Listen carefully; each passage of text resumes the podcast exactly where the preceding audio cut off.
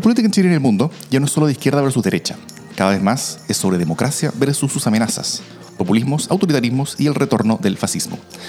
Las amenazas a la democracia crecen y tienen sus espacios y medios.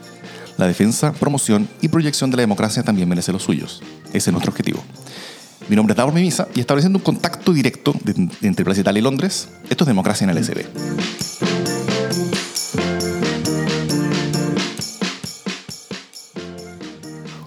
Conversamos con Javier Sajuria.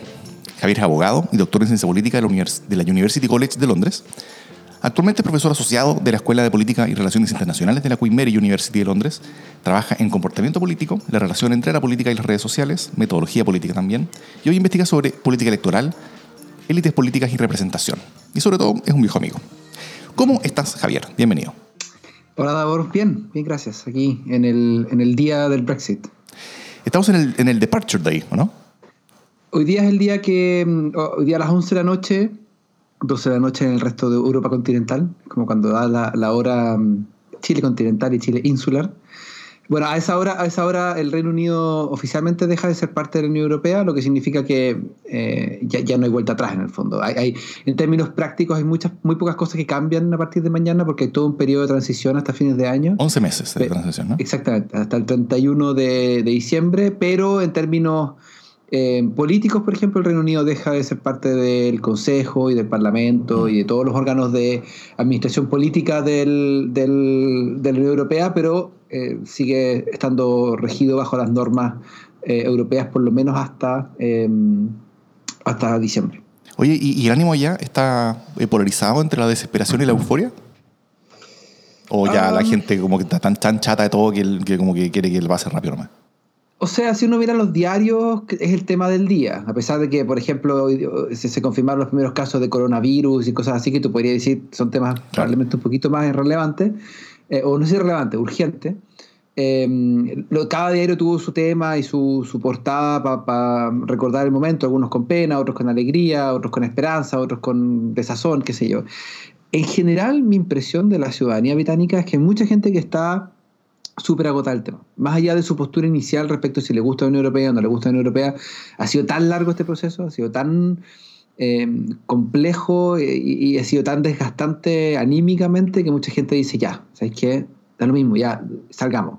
Aunque, aunque no nos guste la idea, por lo menos hagamos algo y, y, sigamos adelante porque el nivel de incertidumbre ya no es sostenible. Entonces yo creo que hay mucha gente que está en esa parada, una parada como más de eh, salgamos del, del, tema, salgamos del problema. Si ya, ya es un hecho que va a ocurrir, que ocurra rápido y que salga lo antes posible. Entonces hay mucha gente que está cansada del, del, del proceso. Ahora, les quedan 11 meses duros. Exactamente, lo que mucha gente no anticipa es que quedan 11 meses bien duros y después de esos 11 meses nadie sabe muy bien qué pasa, porque depende de cómo se negocie. Porque todo tiene que negociarse desde cero, básicamente. Básicamente de cero, o sea, a ver, es, es como, es como para pa meter al tiro la cuña constitucional, es como la hoja en blanco, pero igual todos sabemos que no hay hoja en blanco. Eh, y, es como, como el tema, la, la analogía que hacían hábilmente eh, lo, lo, los partidarios del rechazo que dicen esto es como destruir la casa. No, vamos a destruir la casa. Vamos a diseñar una casa nueva y si te gusta la construimos y si no, no se construye. Pero en el fondo es. Ahora es un poco eso. La diferencia es que a fines de año, si es que no hay acuerdo, bueno, eh, el reunido ahí oficialmente sale eh, de todos, todas las regulaciones y, y, cae un poco a las reglas, al menos en términos de comercio, las reglas de la, de la OMC, que es como el, el, el cuco, nadie quiere caer en, esa, en ese espacio. de más. Te propongo que vayamos a Chile. Eh, el 26 de abril vale. vamos a tener el plebiscito, donde como país vamos a decidir uh -huh. entre aprobar o rechazar, construir una constitución. Hemos tenido bastantes conversaciones sobre qué implica esta primera pregunta, ¿eh? pero son dos preguntas. Eh, -huh. Sabemos cuáles son las consecuencias del apruebo y el rechazo, sobre la campaña del terror que hay al respecto, sobre el impacto, sobre hemos conversado bastante en, en, en Chile y en otras partes sobre cómo la, la, la violencia está impactando eh, el, el, el, ánimo hacia esa pregunta. Eh, y hoy las encuestas le dan una amplia ventaja a la prueba, o sea que a dos tercios, quizá un poco más si es que, si es que uno pondera según eh, participación esperable, según las últimas encuestas. Pero eh, hemos hablado mucho menos de esta segunda pregunta, que es cómo construir esta nueva constitución. Si es en convención constituyente, de 100% de ciudadanos electos para, para este efecto, o una convención mixta, si son, que son uh -huh. 50% de ciudadanos electos y 50% de miembros del Congreso. A diferencia de esta primera pregunta, el resultado está mucho más peleado. ¿eh? En la última academia, la convención constituyente están tan empatadas, básicamente. Tiene 47% la, la, la, convención constituyente y la mixta tiene 45%. Eh, además, hemos hablado mucho menos sobre la importancia de esta segunda pregunta. Tú acabas de publicar una, columna en CIPER donde das algunas luces sobre las implicancias de cada alternativa. ¿ah? ¿Cómo, cómo, ves? ¿Son, ¿Son realmente relevantes las diferencias y por qué?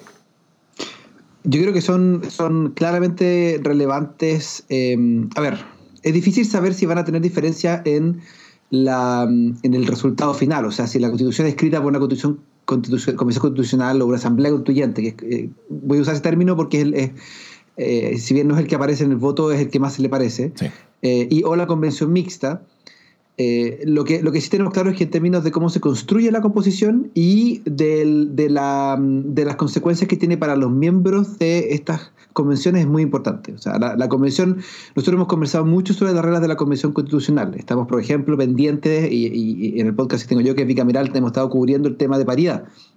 Entonces, estamos conversando respecto a cómo se redistribuirían los cupos por distrito, si es que se aplica un mecanismo de paridad. el gobierno presentó una reforma para establecer eh, listas cerradas. Ahora vamos a ir a, comisión mixta y todo el mundo está pendiente si es que va a haber paridad en la comisión constitucional antes del 8 de marzo. O sea, es un tema que se ha enfocado básicamente en esta opción, que es la opción en que la mayoría de las personas, en que todos los miembros se eligen. Y hemos conversado, y esa, y esa opción tiene una serie de características, como por ejemplo que los miembros de la Convención Constitucional no pueden participar eh, después de elecciones por un año, o mm. asimismo si es que tienen, cupo, tienen cargos eh, públicos, ya sea de ministro, subsecretario, parlamentario, etcétera, tienen que renunciar, o alcaldes, tienen que renunciar a esos cargos a la hora de ser candidatos o candidatas. Porque es incompatible ocupar las dos cosas al mismo tiempo. Es incompatible ser candidato o candidata, mm. que esa es la clave.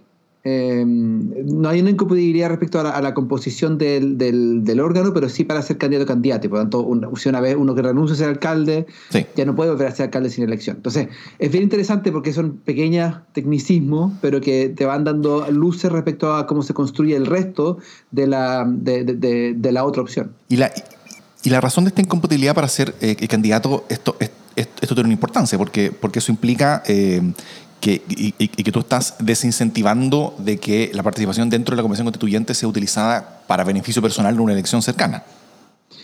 Tanto para la entrada como para la salida. Por eso la, inhabilidad está para ser candidato y después la inhabilidad sigue un año después de participar.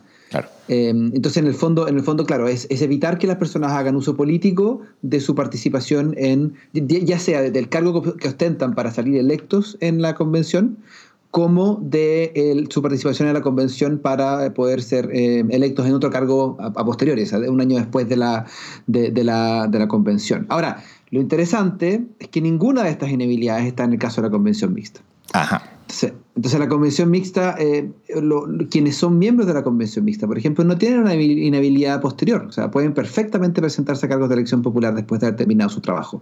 Y eso es para todos los miembros, los que, los que son electos como los parlamentarios ah. que se mueven desde el Congreso. También los electos. Porque, exactamente, porque las normas que rigen esta inhabilidad están solo contenidas en el, en, el, en el artículo que rige la Convención Constitucional, no está en el artículo que rige la Convención Mixta. Entonces, en el fondo son reglas que operan para la Convención Constitucional, pero no para la mixta. ¿Y qué tipo de riesgo tenemos con eso? Bueno, el, riesgo principal, hay dos tipos de riesgo. Uno tiene que ver con el riesgo de quienes son parlamentarios, que lo vamos a ver en un segundo, y con el riesgo de las personas que son electas. En el caso de las personas que son electas, el riesgo es obvio, que pueden utilizar su participación. Ahora, no tenemos en el calendario electoral ninguna elección hasta un año después igual. O sea, en el fondo no hay, no hay un proceso. Ahora, en, estricto rigor, una persona, por ejemplo, podría presentarse, una persona electa, digamos, tú y yo nos presentamos, salimos electos en la convención mixta, eh, de, los, de los 86 cupos que hay para la convención mixta, y eh, mientras estamos en la convención mixta nos baja la idea de ser candidatos a diputados, porque las elecciones parlamentarias van a ocurrir durante el proceso de convención mixta. Nada te lo impide no hay una, restricción eh, constitucional para hacerlo. Ahí podría estar haciendo campaña y, siendo elegido mientras estoy en la Convención Constitucional. Mientras, mientras trabajas en la Convención. Eh, lo que obviamente tiene, tiene, una serie de implicancias, más allá del uso de político de tu rol como convencional, tiene un tema también en términos de espacio. Nosotros queremos convencionales, de hecho la Constitución establece un sueldo para que esas personas trabajen a tiempo completo durante nueve meses o un año en la construcción de un nuevo texto constitucional. O sea, el objetivo es que estas personas se dediquen a eso. Y si, si les permitimos que participen en otro tipo de iniciativa, en el fondo eh, eh, se pierde esa lógica de que son personas a, tiempo completo y que su dedicación tiene que ser exclusiva a este trabajo. Ahora, eso en el caso de las personas electas. En el caso de, los, de, los, parlamentarios es aún más complejo. Porque en el caso de los parlamentarios no renuncian. O sea, que los 86 parlamentarios que se van a ir a, la convención mixta o que se irían a la convención mixta no, tienen, no pueden renunciar. Porque de hecho la constitución no establece la renuncia al cargo como diputado o senador. Tú no puedes renunciar a ser parlamentario. Así es. Tú, solamente puedes convertirte en incompatible. Y eso es lo que pasa cuando uno se va de ministro. Porque el cargo de ministro es incompatible con el de parlamentario básicamente lo que hay es que se anula tu cargo de, parlamentario. Pero no existe la figura de la renuncia. Yo no puedo llegar, un diputado no puede llegar y renunciar. Que un poco cuando me da risa, cuando aparecen diputados como eh, Pamela Gile o como Florcita Motúa diciendo, no, yo voy a renunciar para... No pueden. O sea, no, no, no existe esa posibilidad. Bueno, el punto está en que en la convención mixta los parlamentarios van a seguir siendo parlamentarios. La constitución habla de que están exentos de participar de las sesiones de sala y de comisión, lo que significa que realmente están exentos de ir a votar, porque las votaciones ocurren dentro de las sesiones. Eh, estar exentos significa que no, que no tienen la obligación de estar ahí. Pero están exentos de la obligación. Eh, pero pueden ir, o sea, pueden ir a votar. Pueden ellos... Bueno, pueden decidir hacerlo. que mucha gente hace, mm. em, yo tendría que volver a revisar los videos de la, de la, de la Comisión Técnica para acordarme exactamente cuál fue la, la, opinión al respecto, pero claramente pueden ir. Pero no solo eso, sino que mantienen su cargo, su sueldo. Y eh, su cargo como diputado, su función, mantienen su sueldo, mantienen sus asignaciones. O sea, vas a tener personas, la mitad de la convención, que tiene una cantidad de recursos que es el triple o el cuádruple de los recursos que van a tener el resto de los convencionales. Los elegidos directamente para eh, ellos. Exactamente. O sea, personas que van a tener un cargo part-time en el fondo, porque el hecho, el hecho, o sea, no nos olvidemos que el trabajo de los parlamentarios no es solamente ir a, comisiones o a sesiones de sala, ellos también tienen que eh, hacer temas de fiscalización, mm. tienen que hacer temas de representación, semanas distritales, o sea, hay todo este tema de prensa que nosotros lo miramos menos que dejen de aparecer en la tele, pero es parte de su trabajo, de comunicación, de difusión de su trabajo. En el fondo, tenemos, vamos a, tener la mitad de la convención como personas que están a, a medio tiempo, pero con un sueldo tiempo completo. Y además llegada la elección, todas esas personas van a poder ir a la reelección. Y si algo nos recuerda el, trabajo de, o, la falta de trabajo de José Antonio Cas como parlamentario, que es probablemente de los récords de las personas que menos trabajó en el Congreso, es que desapareció cuando empezó la campaña. O sea, nunca más apareció. Él se dedicó a hacer campaña. Y no sería raro que los convencionales que entran a la comisión mixta también tengan el incentivo para hacerlo, porque en el fondo van a tener que pelear en la reelección. Entonces, si uno lo mira en esa perspectiva, es, es riesgoso. Mm. Porque en el fondo el proceso queda en control de los pocos que vayan. Esto, tú, tú, bien dijiste los riesgos con respecto a lo que pasa dentro de la convención o, dentro de la asamblea, eh, pero también está por el otro lado el, el, mismo tema sobre qué es lo que pasa en el Congreso. Tú, recién lo mencionabas, tú, tú tienes junto a Ian McKinnon, eh, otro buen amigo, el podcast bicameral, donde hacen un resumen de lo más importante de cada semana legislativa. Yo lo recomiendo a todos quienes escuchan Democracia en el SD para que, para que le echen una mirada. Eh, y, pero, tal como ustedes están siguiendo tanto esta, esta, esta, agenda legislativa, que es lo que pasa en el Congreso eh, día a día, semana a semana, ¿qué impacto crees tú que podría tener en el Congreso estar cerca de un año con 86 parlamentarios menos eh, trabajando full time que, que, podrían estar un poquito participando casi nada? O sea, ¿qué, qué pasaría con, con, con, las comisiones, con el, con el avance legislativo, con la agenda social, o sea, con, con, el gigantesco componente legislativo que, necesitamos para un poquito salir de, de, toda esta situación, eh, porque está bien, el, el, tener una constitución es, importante y clave para muchas materias, pero, pero la constitución no arregla todo, el, camino legislativo es, muy importante y complementario a todo esto. ¿Cómo, ¿Cómo, verías tú un 2021, o desde fines del 2020 hasta el 2021, eh, con un Congreso trabajando a la mitad, el 40, con 43% del total de los, parlamentarios que, estarían en la Convención Constituyente. ¿Qué pasaría con el Congreso? O sea, como, ¿cuál, cuál sería como tu tinca? Porque, porque no, hay, no, hay, mucha seguridad al respecto. Mira, yo creo que hay, hay un buen hay un buen ejemplo para graficar esto. Hoy día en la mañana creo que escuchaba la radio, aparecía el diputado Luciano Cruzcoque hablando de cómo, había, cómo se habían avanzado en tantos proyectos en los últimos 100 días. Creo que anda, debe, debe, alguien debe haber producido una minuta sobre los 100 días de la crisis, con una serie de, de, mira todas las cosas que hemos hecho en la agenda social, etc. Ahora, eso ocurre, efectivamente los parlamentarios, nosotros lo hemos cubierto en el podcast, eh, han, tenido un trabajo mucho más arduo en términos de, producción legislativa. Eh, ahora, eso ha significado que no ha habido una sola semana distrital desde el inicio de la crisis. O sea, los parlamentarios han tenido que dejar de lado una función clave, que es volver a sus distritos, rendir cuentas, escuchar a la población, representar. Estamos en, en, medio de una crisis de representación y, y, básicamente los representantes han dejado de ir ir cumplir esa función en, en, en, términos prácticos, de ir a, la, a su distrito, a su suscripción y recoger la opinión de sus electores o también comunicar lo que están haciendo. Entonces, eso, es como un tercio de su tiempo, más o menos, ¿no? Es más o menos un tercio de su tiempo y además, otra cosa, y, ahí los parlamentarios están a decir, bueno, pero para eso tenemos equipo, no sé qué. Bueno, pero si fuera por eso, entonces no elijamos a nadie. Claro. O sea, si, si los equipos pueden hacer su trabajo sin que ellos vayan, entonces eliminemos las semanas distritales pero no las eliminamos porque sabemos que es importante, que la presencia del representante, y eso es literatura comparada, es súper importante para, la función, para la función legislativa. Ahora, lo otro es que eh, estamos en enero, y enero es históricamente un mes altamente productivo, o sea, es un mes... Em, porque viene el receso legislativo. O eh, eh, ahora, hoy día termina el año legislativo, lo que significa que una serie de procesos terminan, todo vuelve a empezar en marzo y por lo tanto Em, hay los incentivos a apurarse en marzo. O sea, no sé si se acuerdan, el primer em, año de, el primer enero de Bachelet 2.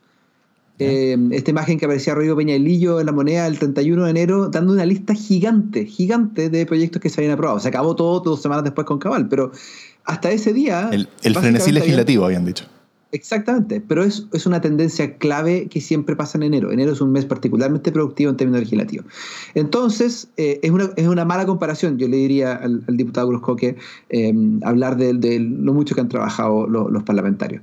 Mi impresión es que tiene, em, la comisión mixta tiene puede tener el efecto de reducir la producción, de hacerla más lenta, de hacer más complejas las tomas de decisiones, donde básicamente el, trabajo de cabeza, de pensar y de discutir y de trabajar los proyectos va a estar a cargo del, del 57% que se quede y los otros van a llegar a votar cuando sea necesario que voten, cuando el quórum sea requerido para poder sesionar o para poder, mm. em, o para poder llegar a algún acuerdo, pero no van a estar en el proceso legislativo, que, es muy importante. Eh, la gente muchas veces piensa que, que, el proceso legislativo es solamente lo que ellos declaran en sala y eso es más bien un tema, es un tema simbólico. El trabajo que se hace en comisiones es un trabajo súper técnico y súper eh, complejo que requiere la participación de los parlamentarios en, en, eso. Entonces, en el fondo, yo creo que va a convertir la agenda más legislativa más lenta. También tiene otro tipo de factores. Si nosotros quisiéramos asegurar paridad en la convención mixta, y yo lo puse en la columna, significa que 43 de las 45 parlamentarias se tienen que ir a la convención mixta. O sea, vaciar de mujeres el Congreso. Exactamente. O sea, dejamos, dejamos casi sin mujeres el Congreso, lo que tiene otro montón de consecuencias estudiar respecto a los temas, los enfoques, eh, representatividad, etc. Entonces, creo, creo, no, tengo muy claro cuál fue la razón política. Quizá algún día eh, podríamos sentar a la mesa, qué sé yo, a, los que participaron del acuerdo ese 15 de noviembre, que nos contaran cuál fue la motivación política de la convención mixta, pero me parece que es una mala idea. O sea, es una idea riesgosa, es una idea que ah. Em, pone en riesgo el funcionamiento del Congreso, pone en riesgo la integridad de la Convención Constituyente y del proceso en sí mismo. Y, una última cosa, eh, una última cosa, pero una última cosa que me parece eh, importante es que mucho se ha hablado sobre la regla de los dos tercios. Y esto no, no lo puse en la columna porque es complejo de explicar, pero en el fondo tú necesitas un tercio, o sea, tú necesitas eh, dos tercios para poder poner algo en, el nuevo texto constitucional. Esa es la lógica. Por lo tanto, si tú no llegas a esos dos tercios, la lógica te dice que eso queda como materia de regulación legal. Ahora, ¿qué pasa, por ejemplo, si los parlamentarios que están en la Convención Constituyente de repente se dan cuenta que no hay dos tercios para, qué sé yo, el Tribunal Constitucional y que va a tener que ser regulado por ley? ¿Cuál va a ser el incentivo para esos parlamentarios? Volver al Congreso y ocupar el conocimiento que ellos están usando y, empezar a hacer un, juego de negociación entre ambos órganos. Em, y como son miembros y tienen voto en ambos órganos, es perverso, es súper perverso. Van a tener ellos mucho más poder en ambos órganos.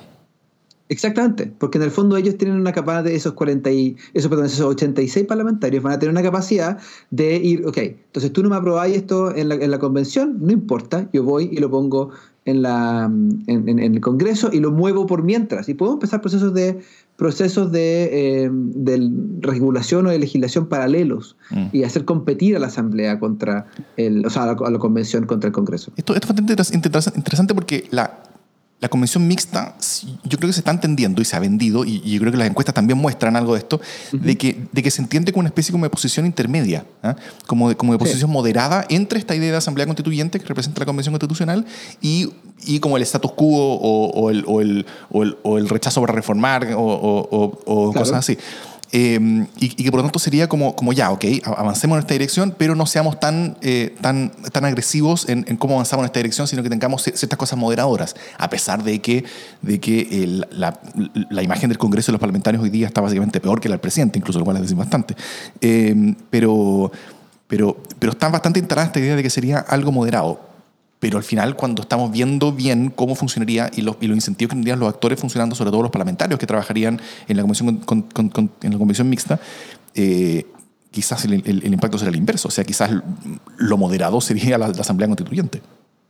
Yo creo que en un principio cuando se pensó, cuando se pensó esta opción, en, el acuerdo del 15 de noviembre no había particular atención al mecanismo en sí mismo. Mm. De hecho, yo me acuerdo haber conversado con, con parlamentarios que eh, el día siguiente que, decían que, que, no tenían claro, por ejemplo, si los parlamentarios que se iban a la mixta iban a tener que renunciar o no a su cargo. O sea, era algo que todavía estaba por definir en ese entonces. Estas definiciones que nosotros tenemos hoy día, que están en el capítulo 15 de la Constitución, es un poco el proceso de negociación de la, convención de la Comisión Técnica y después de las, de las comisiones de Constitución de ambas cámaras. Entonces, en el fondo, esto se desgranó después, no es la opción necesariamente inicial. Ahora, yo creo que efectivamente, en términos de de predicción del riesgo, ¿no? no en términos del contenido, porque el contenido efectivamente puede que uno, uno tenga una constitución más o menos conservadora o menos, más o menos maximalista, eso, eso va a depender de cómo se compone internamente. Y, y, ahí eh, tenemos la, la, red de dos tercios, que, básicamente en, en cualquiera de los dos casos es muy moderadora, siempre es muy moderadora y, va, y va, creo yo, el efecto es, eh, es difícil medir contrafactual, porque uno nunca mm. va a poder saber qué pasaría si es que no hay esa regla, pero va a requerir entrar en probablemente hacer una constitución bien, bien mínima en términos, de, en términos de regulación. Eh, pero lo, interesante es que, ahora, yo digo eso, pero eh, nuestro, nuestro poder legislativo y nuestra tradición jurídica eh, es bastante quisquillosa. O sea, tenemos una, mira lo que ocurrió con la, con la reforma del capítulo 15, donde se describe hasta con hora y fecha cada proceso, y uno diría cómo es posible que la Constitución tenga ese nivel de detalle en algo que requiere dos tercios. Entonces, hay que tener cuidado. Tenemos una tradición de, de, sobre regular muchas cosas y de como y, y, ya muchos años, pero en el fondo eh, la, en, términos de, en términos de predecir cómo operaría el proceso, me parece que, o de reducir la incertidumbre, me parece que es mucho más predecible la convención constitucional. Eh, con 100% de sus miembros electos. Porque una vez que uno sabe quiénes son los electos, y yo anticiparía desde ya que es poco probable que la distribución de fuerzas políticas sea radicalmente distinta a la que existe hoy día en el Congreso, pues obviamente va a haber cosas distintas, pero en los márgenes. Eh, eh, por lo tanto, yo creo que en términos de, de, qué tan predecible es la, convención, es mucho más predecible eh, la convención constituyente que la convención mixta, porque hay una serie de incentivos cruzados en la mixta que no existen en la, en la, en la otra. Perfecto. Bueno, sí. Eh, creo que el estar explorando y conversando estos detalles creo que es bastante importante para ir, eh, ir, transmitiendo la, como el, tal vez esta, esta disonancia entre esta expectativa de que la convención mixta sería una especie como de, como, como opción eh, moderada, intermedia, versus la realidad que es que efectivamente pone muchos ruidos y muchos riesgos y, y, en esta rara mezcla de trabajo simultáneo de las mismas personas entre el Congreso y la Convención, podríamos tener a personas que tendrían mucho, mucho más poder que, el, que, que, que, en cualquier otro caso. Em, oye, te propongo que cambiemos de tema. Que cambiemos de tema. El, el, tema de este podcast en general es la disputa entre la democracia y sus amenazas que surgen por el mundo.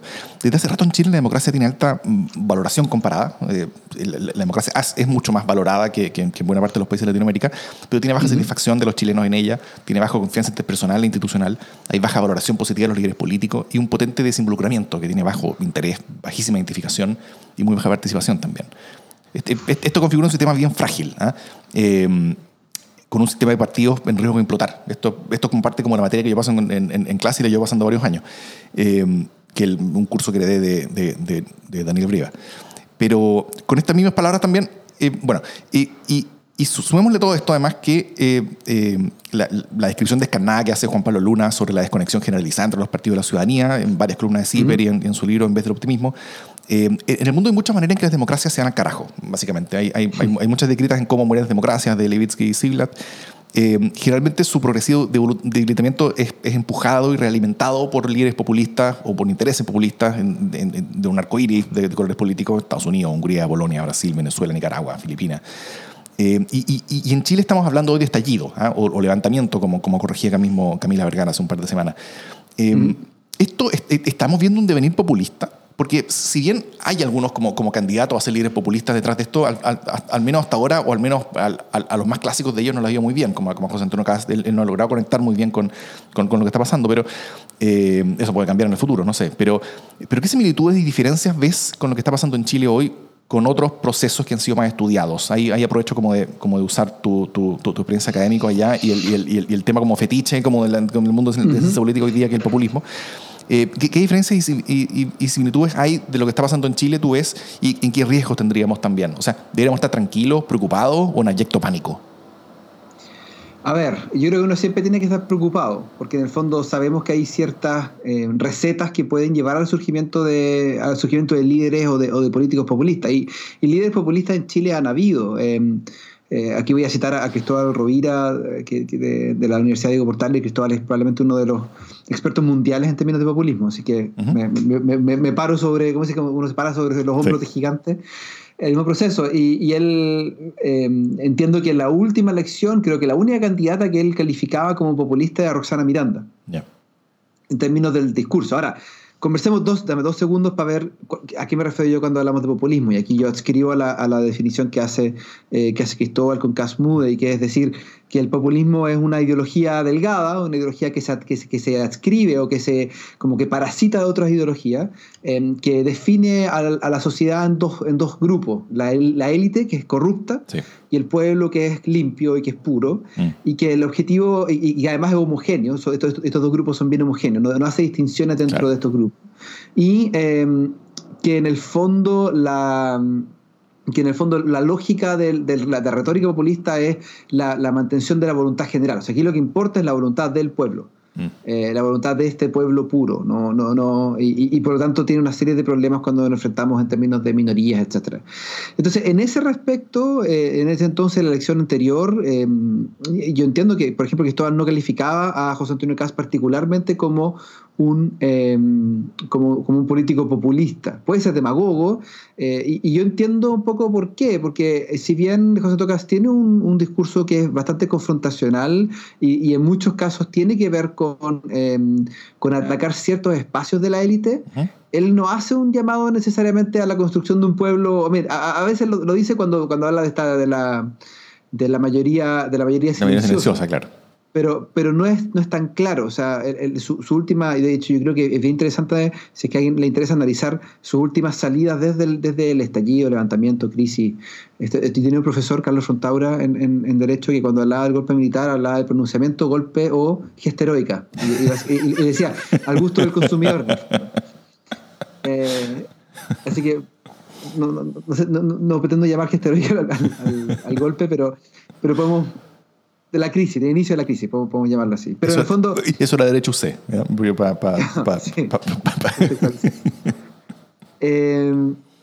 entonces, mi punto es que, que yo creo que en, en, el caso de José Antonio Cast, él ha tenido un discurso súper pro militares, súper pro orden y Estado, eh, ha atacado al gobierno, pero por ser blando y no ejercer el poder. En el fondo, así como de, dentro de la definición del, del libro del populismo, no sé si ha tenido una salida particularmente populista mea fascistoide, a veces elitista, pero eh, populista. Ahora, y aquí yo, yo me tomo, yo me tomo de, lo que planteaba Sincales eh, eh, la, semana anterior en el Congreso Futuro y, que Daniel Matamaro lo resumió bastante, de, de, forma bastante efectiva en su columna, que en Chile, más que víctimas del populismo, hemos sido víctimas del elitismo. Mm. Y, el, no es un término inventado. El mismo Casmudi y Cristóbal Rovira lo, plantean en su libro sobre una breve introducción al populismo, que el elitismo es una de las contraposiciones al populismo, en el sentido de generar un gobierno que funciona por, para y solo las élites. Y en ese sentido, el problema que hemos tenido en Chile es, que hemos generado un gobierno o un Estado profundamente elitista. Eh, y, por lo tanto, uno podría decir que una de las potenciales reacciones a eso es el populismo, porque, porque como en términos de dar una respuesta a la sociedad, eh, a la sociedad respecto a, qué hacer frente, frente a este elitismo. Ahora, hasta ahora salvo excepciones, no pareciera que nadie está capitalizando esto como un, como un movimiento populista.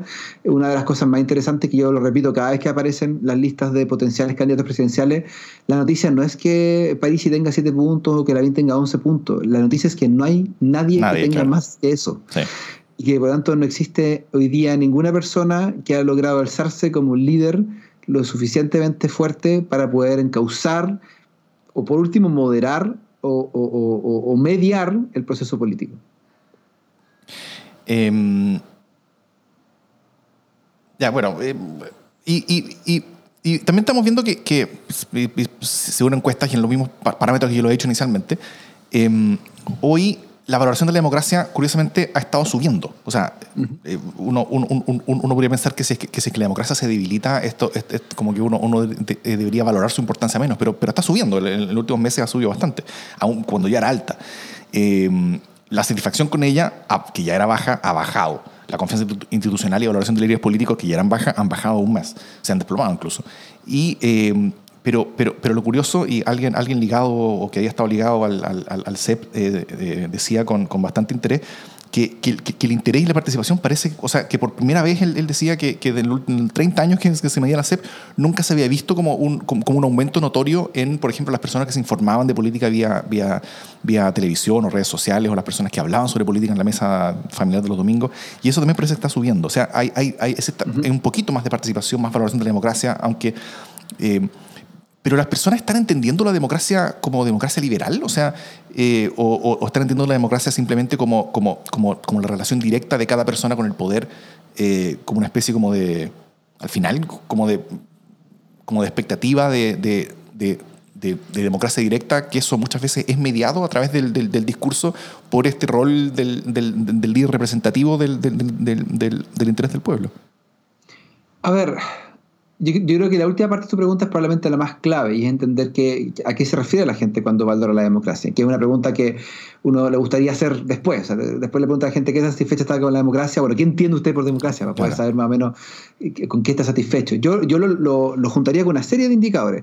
Tú mencionaste el, indicador de... Em, indicador de, conversar política o de interesarse en la política. Yo creo que desde el 18 de octubre lo que ha ocurrido en Chile es una repolitización, pero particularmente una repolitización de, la ciudadanía que no es parte de la élite. Mm. Uno de, las, de, los eh, planteamientos más centrales de la, tesis de Juan Pablo Luna tiene que ver con que, eh, en cierta forma, esta intermediación pobre que ha habido entre la élite, o sea, que el, rol de intermediación pobre que han cumplido los partidos políticos entre el pueblo y la ciudadanía ha llevado, entre muchas cosas, a la desactivación del pueblo. O sea, que, que, la gente de la ciudadanía ha dejado durante muchos años de participar, de involucrarse, de ser parte, del proceso, político. Mm. Entonces, en el fondo, lo que, lo que estamos viviendo, creo yo, es una repolitización. Hay mucha gente que se está reencontrando con el rol político, que probablemente eh, muchos por primera vez, todas las generaciones que eh, nacieron después de 80 probablemente, que no tuvieron un rol activo durante la, recuperación de la democracia y que con suerte alcanzaron a votar para la elección de Lavini y Lagos en el 99. Eh, y, de ahí en adelante, o sea, son puras generaciones que no, han experimentado este épica que, que, las generaciones un poco más viejas experimentaron eh, cuando tuvieron que votar por el plebiscito del 88 y que fue otro momento de repolitización ah. de, la ciudadanía. Ahora, en términos de la satisfacción con la democracia, yo lo, miraría también a la, luz de los resultados del último informe del, del Economist sobre, sobre el, nivel de democracia en Chile. ¿no? Eh, uno, históricamente el Economist, a pesar de que uno puede tener su... Eh, no existen mecanismos para medir la democracia que sean ideales, cada uno tiene su sesgo ideológico y el del, el del Economist es bastante claro. Ellos privilegian una democracia de, corte liberal, eh, con una serie de elementos de libre mercado, etcétera. Pero, pero saltándonos esos, esos puntos, un punto donde siempre Chile había estado bajo es la participación política. Por esto mismo, por la baja participación electoral, por la, el, tejido social era bajo, la sindicalización es baja, la participación en partidos políticos es baja. En el fondo, la gente no tenía una, no, había indicadores muy altos de participación. Y lo que subió desde el 18 de octubre tiene que ver específicamente con las protestas. O sea, para el Economist, Chile es más democrático porque la gente está en la calle. De hecho, llegamos a democracia plena por primera vez, creo que nunca. desde que se mide, desde que se mide el, índice. Entonces, Chile hoy día, para el, parámetro, el, medio que es el parámetro para medir las democracias liberales, eh, al menos en términos periodísticos, hoy día somos una democracia plena porque la gente está en la calle, porque el pueblo se alzó contra la élite, lo que no deja de ser interesante como, mm. como desde el punto de vista analítico.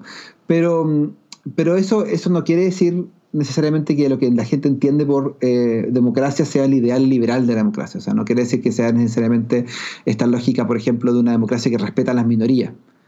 Eh, o una democracia donde, donde existe. yo creo que, y aquí de nuevo voy a citar a, Juan Pablo Luna, eh, no hemos superado. No, mentira, esto, no, esto no es. Perdón, esto no, es una. Lo, lo escuché en otro, otro podcast que no, era Juan Pablo. Eh, pero no hemos superado, creo yo, la, el individualismo como un, como un proceso. O sea, no hemos construido un proceso de comunidad. Mm. Seguimos siendo una, una, una, ciudadanía y de hecho muchas de las, de las peleas que estamos viendo son por derechos individuales. O sea, tiene que ver con una pensión digna, con salud digna, con educación digna. Tiene poco que ver con construcciones, eh, construcciones comunitarias o construcciones sociales que colectivas. Eh, ahora, no estoy diciendo que para allá tenga que ir la micro, lo que estoy diciendo es que en el fondo eh, eh, la concepción de democracia sigue siendo una concepción bastante, eh, igual, bastante individualista.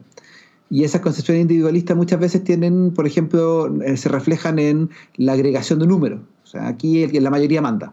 Mm. Y por lo tanto, no es ni ahí con, Entonces, yo creo que todavía no hemos entrado en, en esa discusión más madura, quizás, respecto a qué entendemos por democracia.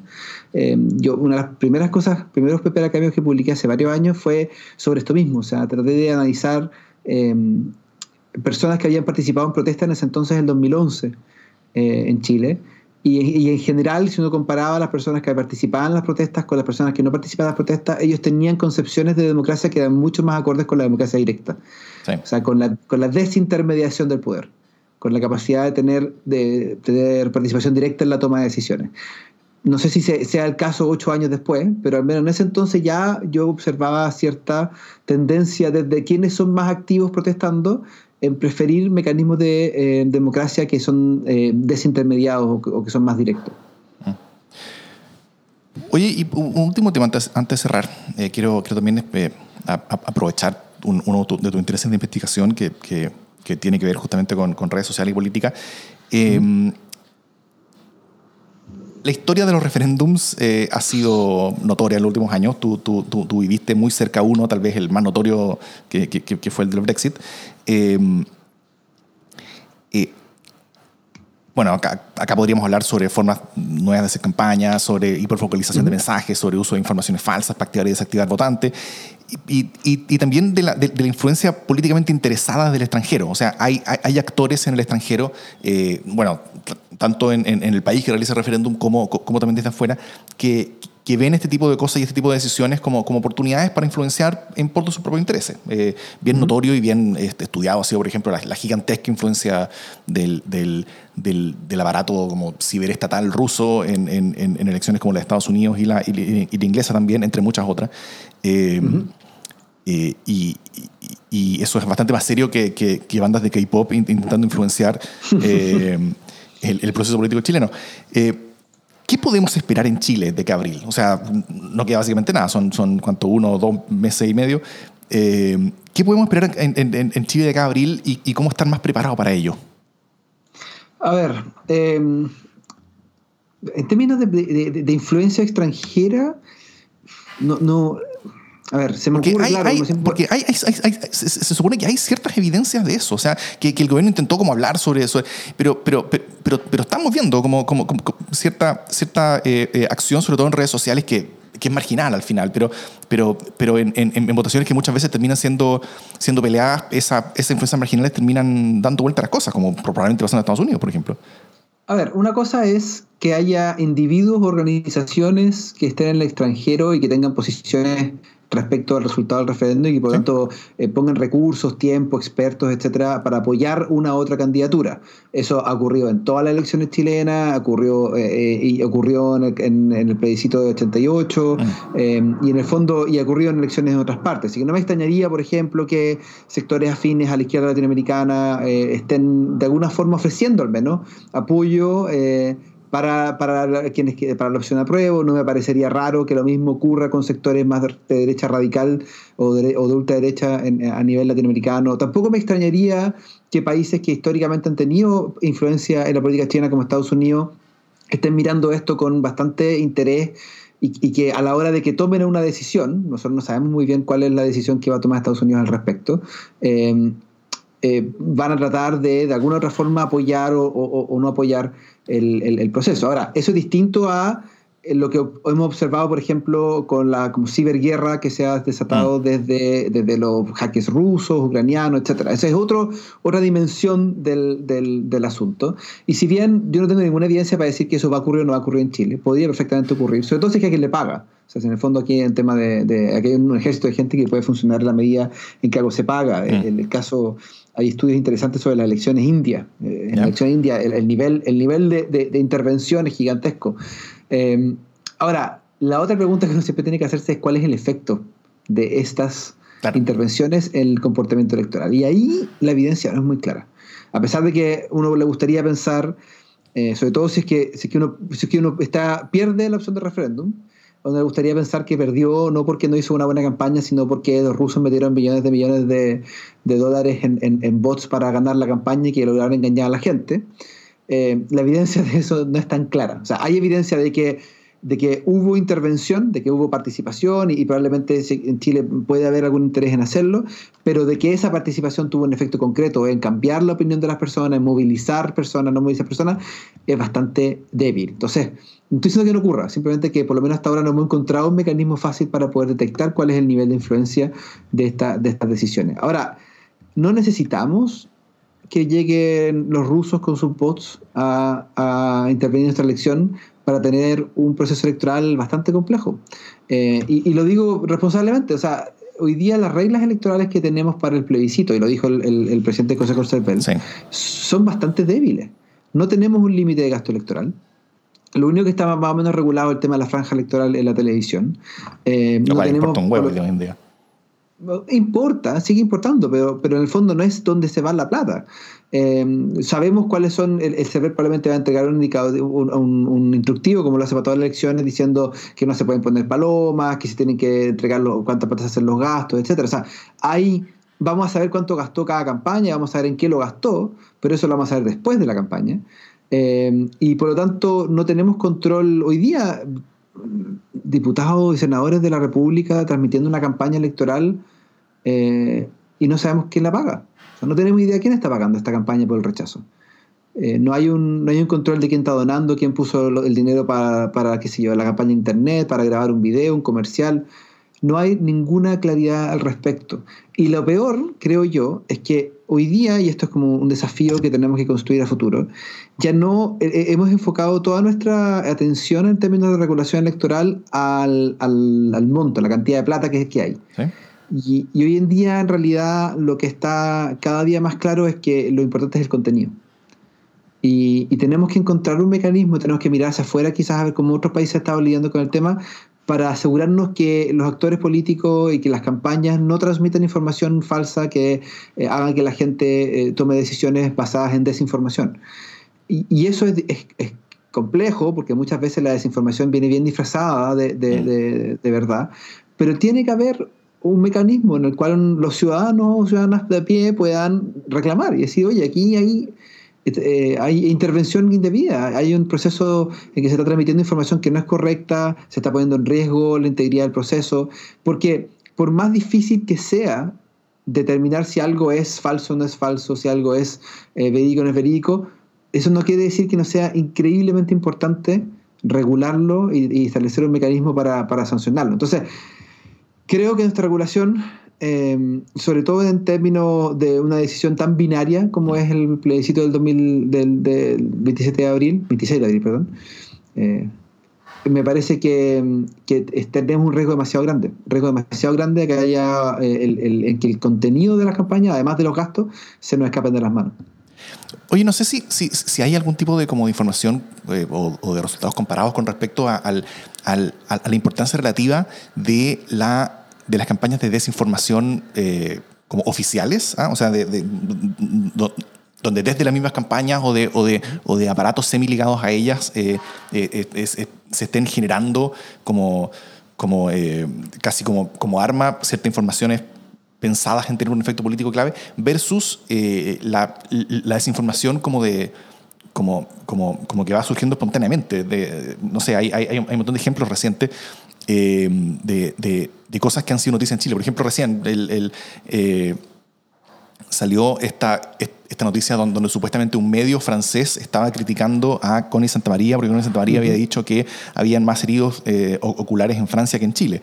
Pero es, es, un medio como mula francés que simplemente copia noticia y que, eh, y, que lo que hizo ese medio fue, fue simplemente copiar eh, una nota de, del desconcierto sobre, sobre esto. Entonces al final todo el mundo estaba como, como, como, como diciendo que, que, desde Francia se estaba criticando algo cuando simplemente un medio francés había copiado una nota de, de un, medio chileno. Y, eso terminó siendo una, una, una gran cosa. Y, y, y, ahí yo creo que no había algo organizado detrás, sino que simplemente hubo, hubo gente como que no entendió y hizo calzar la información según lo veía con, con respecto a sus prejuicios y la, y la, y la reempaquetó y la, y la, y la, y, la lanzó y terminó generando una, una, una, una sensación eh, que, que, que, movió las cosas, no sé, un, un, un, par de nanómetros en, esa dirección. Eh, y de esas cosas te, estamos viendo todos los días. ¿Hay, ¿Hay, algún tipo como de, como de, de, de relación sobre cuál de estos impactos es más importante? O, porque porque lo primero me imagino que, que, uno puede al menos aspirar a regularlo. Lo segundo, salvo que las mismas redes sociales se regulan a sí mismas, es, es, es re peludo. Bueno, sabemos que, sabemos que los mercados no se regulan solos. algo hemos aprendido en los últimos años que esa, esa es una utopía, a pesar de que lo sigan enseñando en alguna escuela de economía, pero, pero ya sabemos que no funcionan, no funcionan completamente desregulados. A ver, eh, creo que está diciendo una pregunta que es probablemente la agenda de investigación que, que varios, de nos, varios hemos estado mirando hacia, hacia el futuro, porque son preguntas que todavía están en el aire. Creo que va a ser un par de distinciones para no agotar tanto el tiempo. Lo primero es que eh, la distinción que tú haces entre actores políticos tratando de desinformar y procesos de desinformación que ocurren de forma un poco más orgánica, ocurre. Em, pero lo que, lo que es difícil determinar, y, nosotros sabemos muy bien cómo se produce la desinformación, cómo se transmite. Sabemos, por ejemplo, que WhatsApp, no Facebook ni Twitter, sino WhatsApp es probablemente la herramienta más, más, efectiva para la transmisión de desinformación. Eh, o Telegram en algunos países, sabemos perfectamente em, qué tipo de personas consumen desinformación, qué tipo de personas son más propensas a creer en, desinformación o no. Pero cómo eso se traduce en comportamiento político es una pregunta que todavía sigue pendiente. O sea, cómo, cómo hacer el hilo causal entre la campaña X lanza una desinformación o el medio X lanza una desinformación, esa información es consumida por un número X de, personas, esas personas lo incorporan en su proceso cognitivo y lo lleva a la conclusión de que uno, tienen que ir a votar y dos, tienen que votar por tal opción. O sea, ese último eslabón es súper difícil de testear y, ahí está, creo yo, la clave de toda la gente de investigación, es fijar cómo la desinformación o la falta de información o la mala información eh, tienen un efecto. Ahora, teóricamente, y como lo que la teoría en comportamiento político te dice, es que la información, las personas que tienen más información en política, y que además correlaciona con el interés político, eh, son personas que, em, que tienen más recursos a la hora de tomar una decisión política, recursos cognitivos, o sea, que tienen más capacidad de analizar la, la, decisión al frente de ellos porque tienen un acervo de, de información que les permite sopesar estas alternativas. Em, nosotros hemos encontrado, hay, una serie de papers, yo acabo de publicar uno en, West, European Politics, en que hacemos un análisis eh, a nueve democracias europeas y encontramos que la verdad, em, usando los mismos eh, preguntas de encuestas que se ocupa para medir la información, medimos también quiénes son las personas que responden las respuestas equivocadas, o sea, que están mal informadas, en el fondo. Y encontramos que la mala información, comparada con el no responder, o el decir no sé, también tiene un efecto positivo en la participación. Y en el fondo, el mecanismo y en la pregunta que nosotros hacemos al final del, paper, es decir, quizás aquí no se trata tanto de tener información, sino de creer que estoy informado. Mm. O sea, el recurso no es la información en sí, el, el, el, hecho concreto que yo conozco, la información factual, sino que la percepción de que tengo los recursos requeridos para participar en el proceso político. Y nosotros también encontramos que eh, no hay diferencias en términos de desinformación respecto a por quién uno vota. O sea, las personas que votan izquierda o derecha tienen niveles similares de desinformación. La única diferencia, en el caso europeo, son personas que votan por partidos populistas de la derecha radical que son personas que en promedio están más desinformadas o mal informadas que el resto de los votantes. Pero respecto a todo el resto de los otros partidos no hay, distinción. Entonces, de nuevo, la pregunta es cómo hacer ese vínculo entre el, eh, productor de desinformación, la transmisión de desinformación, la adquisición de desinformación y el comportamiento político, ese último, ese último eslabón todavía sigue bien, bien difícil de detectar. ¿Hay, hay, intentos como de usar el, el, plebiscito chileno como, para, como, como prueba de campo de alguna de estas cosas? Lo que pasa es que, em, a ver, probablemente alguien lo ha hecho. Yo, no es parte de mi agenda de investigación, pero no me, no que alguien lo, esté tratando de hacer. Lo que pasa es que también es un tema metodológico. uno para poder testar este tipo de cosas requiere un tipo de o metodologías experimentales o, experimentos naturales. Em, y, el caso chileno, o sea, a menos que uno quiera aislar, o sea, en general los, los estudios que hacen este tipo de cosas son en, contextos eh, controlados, en un laboratorio, en una encuesta, por internet, en un espacio donde tienen una, implicancia en la vida real. Eh, para poder hacerlo en un espacio como el plebiscito de, abril, tendría que haber algún tipo de mecanismo que permitiera hacer un experimento natural eh, para poder hacer esta, este, este proceso. Ahora, ¿cuál es ese? Es difícil saberlo hoy día eh, hasta que no ocurra la situación, pero ponte tú, no sé, se queman una serie de locales de votación y queda un grupo de personas sin la posibilidad de votar. Entonces ahí automáticamente uno le genera la posibilidad de comparar aquellos que votaron con los que no votaron y empezar a preguntar si hay diferencias entre ellos o no. Pero, Esto no es una recomendación para, eh, para los amigos que les gustan quemar cosas acá en Chile, por si acaso. No, no. Em, y, yo creo que uno de los problemas que hemos tenido como, disciplina de la ciencia política al menos es que em, nos hemos fascinado muchos, y me, escribo, con, encontrar estos escenarios ideales donde ocurre un, elemento exógeno, externo, que, destruye algo y que por lo tanto nos permite comparar. Em, y creo que hoy día no. Hoy día, es el momento en que las cosas ocurran de la manera más normal eh, y, y desde el punto de vista de investigación lo más inútil posible. Está bien. Em, oye, eh, ¿Bicameral ahora también entra en pausa? ¿En, pausa legislativa en, febrero? Estamos en, diálogo. Eh, entramos en pausa en seguir la, en seguir la, mm, la contingencia legislativa, por cierto. Em, pero mm, estamos planificando qué va a ser el próximo año, o sea, cómo vamos a dividir el trabajo entre, entre lo que pasa en el Congreso, lo que pasa en, el plebiscito, etcétera. Y también estamos con la idea de, de hacer una serie como de especiales, de, de, temas que son de largo aliento, o sea, como, como seguir un tema en particular que no necesariamente tenga que ver con contingencia. Perfecto. Y entonces, no, no, no, estoy seguro, pero no me extrañaría que en febrero lancemos un par de, un par de capítulos em, sobre estos temas, un poco testeando a ver si funciona. Así que esto es, eh, es entre hobby, pero también no solo también serio. Así es, súper. Oye, muchas, muchas gracias por esta conversación. Eh, y dejo a todos invitados para también escuchar el, podcast de, Javier junto con Ian Maquino, que, que, que, bicameral, como lo hablamos antes. Te se encuentra tal como Democracia en LSD en cualquier lugar donde escuches tus, tus podcasts. Así que eh, eso, estaremos pronto. Bueno, muchas, muchas gracias, Javier. Un gran abrazo a, la distancia. Espero que estés muy bien. Y, eh, y, nos volveremos a escuchar pronto. Así que desde eh, Plaza Italia y desde Londres, ¿ah? internacionalizándonos, esto es Democracia en LSD. Adiós.